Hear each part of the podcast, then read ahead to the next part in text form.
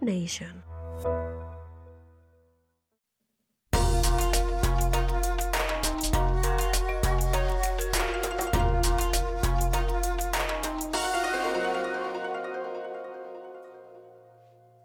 Konnichiwa Ninja, ¿qué tal estás? Bienvenido, bienvenida a este último podcast en el que, bueno, te estoy contando a lo largo de estos días mi historia, la historia que hubo antes de convertirme en el auténtico ninja del contenido.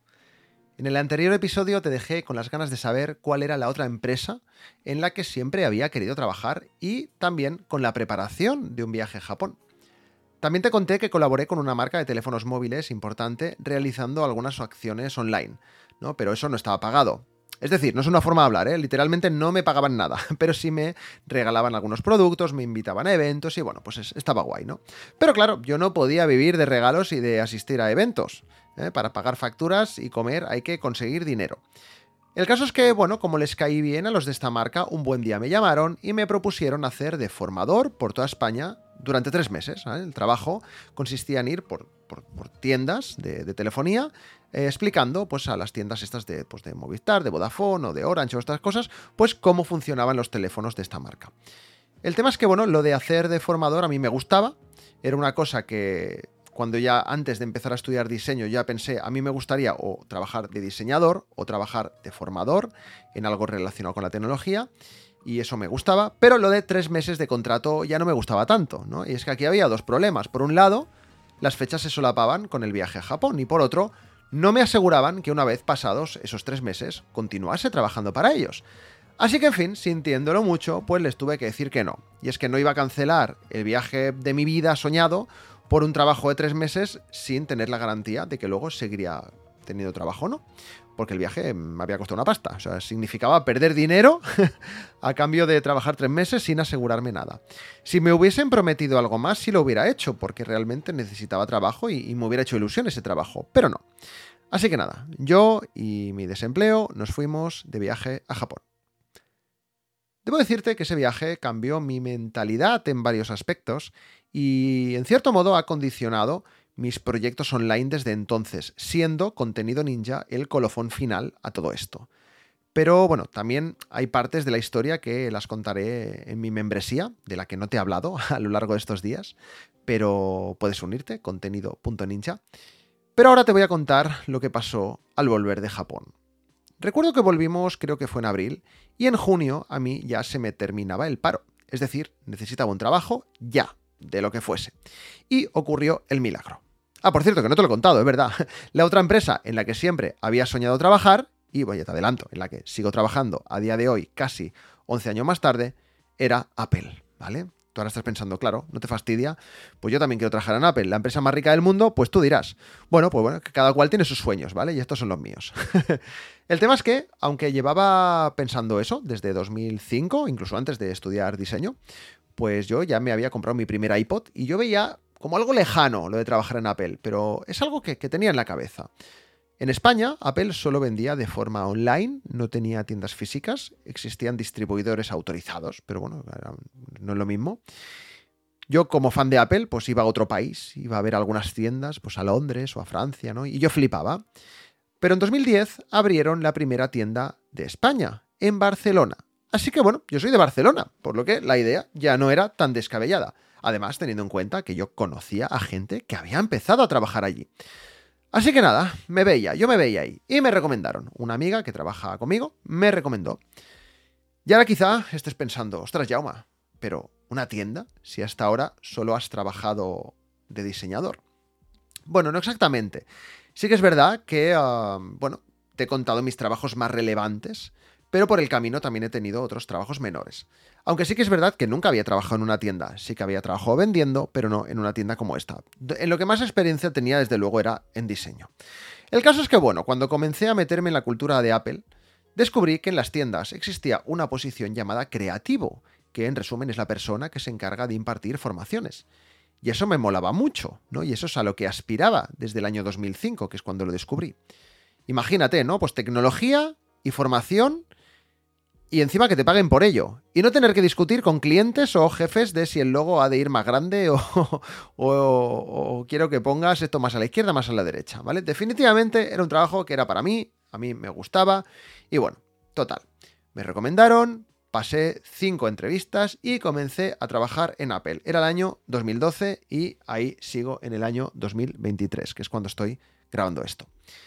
Debo decir, pequeña anotación, que no puedo hablar demasiado de la empresa, obviamente, por temas de confidencialidad, pero bueno, lo que voy a contar aquí no voy a relevar nada. O sea, no voy a relevar, me he liado, no voy a revelar nada relevante de la empresa. Solo estoy contando mi historia, que desde luego, pues nadie me va a decir que no la explique. Continúo. Decir que no todo fue tan bonito al principio. Comencé de especialista en ventas que es muy respetable, pero no era lo que yo quería, es decir, yo quería ser creativo. Y recuerdo perfectamente la llamada que me hizo la, recruiter por aquel entonces, la persona de recursos humanos que me llamó, me dijo por teléfono, hola Jauma, has sido seleccionado para trabajar en Apple. Y yo le dije, oh, pues qué bien, pues qué ilusión, pues yo casi lloro, te lo, te lo digo, ¿eh? ¿eh? Encima estaba ya a punto de terminarse el paro, pues tú dirás. Y le dije, ostras, pues qué bien, como creativo, porque claro, yo había aplicado para creativo. Y me dijo, pues mira, no, lo siento, las plazas de las que disponemos actualmente son de especialista en ventas. Me dijo, ¿sigues queriendo trabajar en Apple a pesar de eso? Y le dije, no te preocupes, yo voy a entrar a trabajar como vendedor, pero yo voy a llegar a creativo, ¿vale? Recuérdalo bien. Se rió, como diciendo, vale, vale, lo tienes claro, ¿eh? yo, que sí, que sí. Y nada, pues el resto te lo voy a resumir, ¿vale? Porque son 11 años. Yo entré en 2012, esto fue en 2012, en 2015 conseguí ascender a creativo, también tenía funciones de técnico de soporte, y en 2017 como creativo pro, que era una posición que hasta ese año no existía, de hecho fui el primero de España, y bueno, pues es una posición que tiene más responsabilidades que un creativo normal, por decirlo de algún modo. ¿eh? Y es la posición que conservo actualmente, aunque por el camino pues también he realizado algunas experiencias fuera, de mi rol habitual, ah, pues, pues ya más de organizar formaciones de toda la tienda, no solo a clientes, cosas de liderazgo. Bueno, pues he probado un poquito de todo, ¿no? No puedo describir rápidamente todo lo que he aprendido y sigo aprendiendo en una compañía como esta tras más de 10 años en ella. Pero si me quedo con algo es que aquí he desarrollado mi pasión por comunicar y por enseñar, ¿vale? Cada día, desde agosto de 2015, me planto frente a varias personas e imparto formaciones. A veces son dos personas y a veces son 25. Depende del día de la gente que se haya apuntado. Y bueno, pues a veces son usuarios particulares que se apuntan a las sesiones y a veces son formaciones cerradas a clientes de empresas o a escuelas. Y es algo que me apasiona. ¿Ah? No te diré que me gusta trabajar la mayoría de los sábados de mi vida porque sería mentira, pero bueno, pero es que al fin y al cabo es una tienda, es una cosa que tienes que asumir y yo lo tengo ya interiorizado. Yo, una cosa segura es que yo cada día voy a trabajar con ganas, ¿vale? ¿Por qué? Porque me gusta mi trabajo, ¿vale? A lo mejor un sábado voy con menos ganas que un miércoles, pero me gusta mi trabajo. Y más allá, más allá de mi trabajo, me gusta lo que representa y me gusta sobre todo cómo lo hago, ¿vale? Yo sé que hago bien mi trabajo porque mis compañeros me dicen que la gente se queda embobada cuando doy formaciones y que se nota que le pongo pasión. Y lógicamente los clientes también me dan su feedback, que normalmente siempre suele ser positivo. Así que bueno, lógicamente el aprendizaje grande de esto es que si quieres algo con muchas ganas, debes tener paciencia. Las cosas que quieres a veces pueden llegar rápido, pero puede que no. puede que tengas que esperar muchos años para eso. Y bueno, para que lleguen, pues eso, has de saber esperar, has de saber esperar y has de esforzarte, porque aquí no existe el azar, aquí te lo tienes que currar. Y con esto llegamos al final de mi historia. Han sido ocho días, ocho episodios, ocho podcasts en los que te he contado lo que me ha traído hasta aquí profesionalmente.